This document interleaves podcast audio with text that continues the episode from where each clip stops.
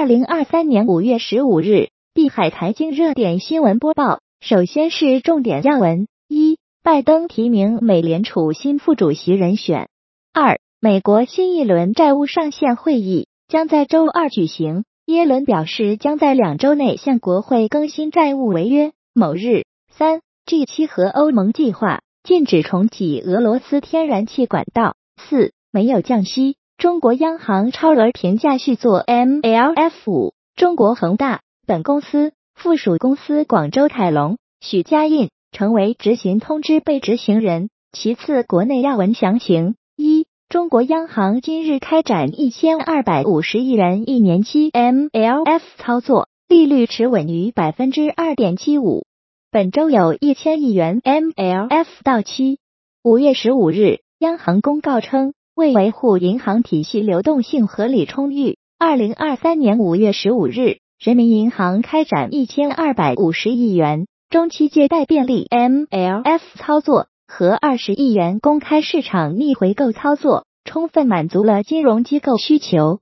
二，据了解，部分银行即将自周一开始调整通知存款利率。某东部地区地方性商业银行人士表示，目前该行通知存款的利率。将自下周一起将下调五十到五十五个基点。三多地四月 CPI 出现负增长，信贷通胀数据凸显需求不足。三十一省份陆续公布了二零二三年四月居民消费价格指数 CPI，辽宁、安徽、河南、贵州、山西、吉林、上海七省市四月份 CPI 进入负值区间。多位专家分析。当前物价虽未进入典型的通缩区间，但确实面临着类通缩压力。主要原因在于经济度过疫情修复阶段之后，面临着内生动力不强、需求仍然不足状况。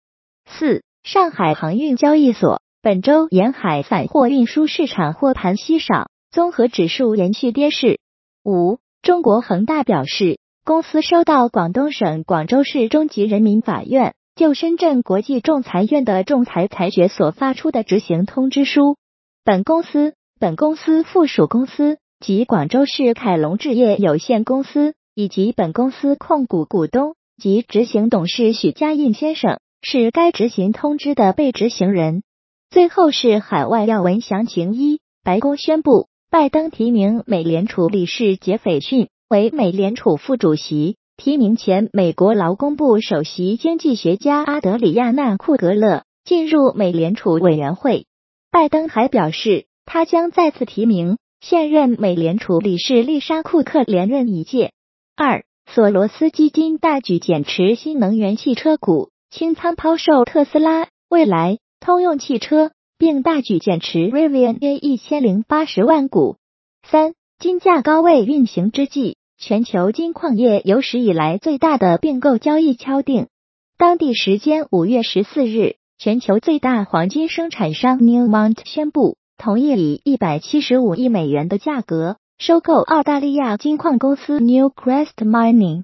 包括债务在内，这一收购案的规模将达到一百九十二亿美元，打破了 Newmont 在二零一九年创造的一百二十三亿美元收购记录。成为全球金矿业有史以来规模最大的并购交易。四，华尔街最准分析师若债务上限引发市场恐慌，美联储将重启 QE。美国银行策略分析师 Hartnett 认为，买入美债、投资级债券、大型科技股和黄金是最好的避险策略。五，俄罗斯国防部表示，在彼得罗巴甫洛夫卡和杰尔诺波尔的乌克兰军队。及西方武器库遭到袭击。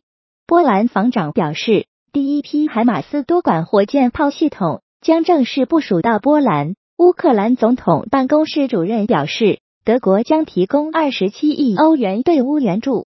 六近期和欧盟计划禁止重启俄罗斯天然气管道，将于 G 七峰会敲定。七，俄总理签令批准关于俄通过远东路线。向中国输送天然气的协议。八，伊拉克石油部长哈扬阿卜杜勒加尼日前宣布，伊拉克已探明原油储量增加一百亿桶，已探明天然气储量增加八万亿立方英尺。九，据韩联社，三星电子会长李在镕与马斯克在美会面，或寻求自动驾驶芯片合作。十，据华盛顿邮报，马斯克选择 NBC 环球公司广告主管 Linda yocarino 为推特 CEO。十一，极端天气今年再袭，阿根廷遭遇历史性干旱，或致二零二三年 GDP 直接减少一百九十亿美元。超级气旋风暴木查登陆缅甸若开邦，多地受灾严重。十二，国外选举方面，据土媒，土耳其总统埃尔多安在总统选举中的得票率低于百分之五十，目前已清点了百分之八十八点五九的选票。泰国国会下议院选举百分之九十七选票统计完成，远近党暂时领先。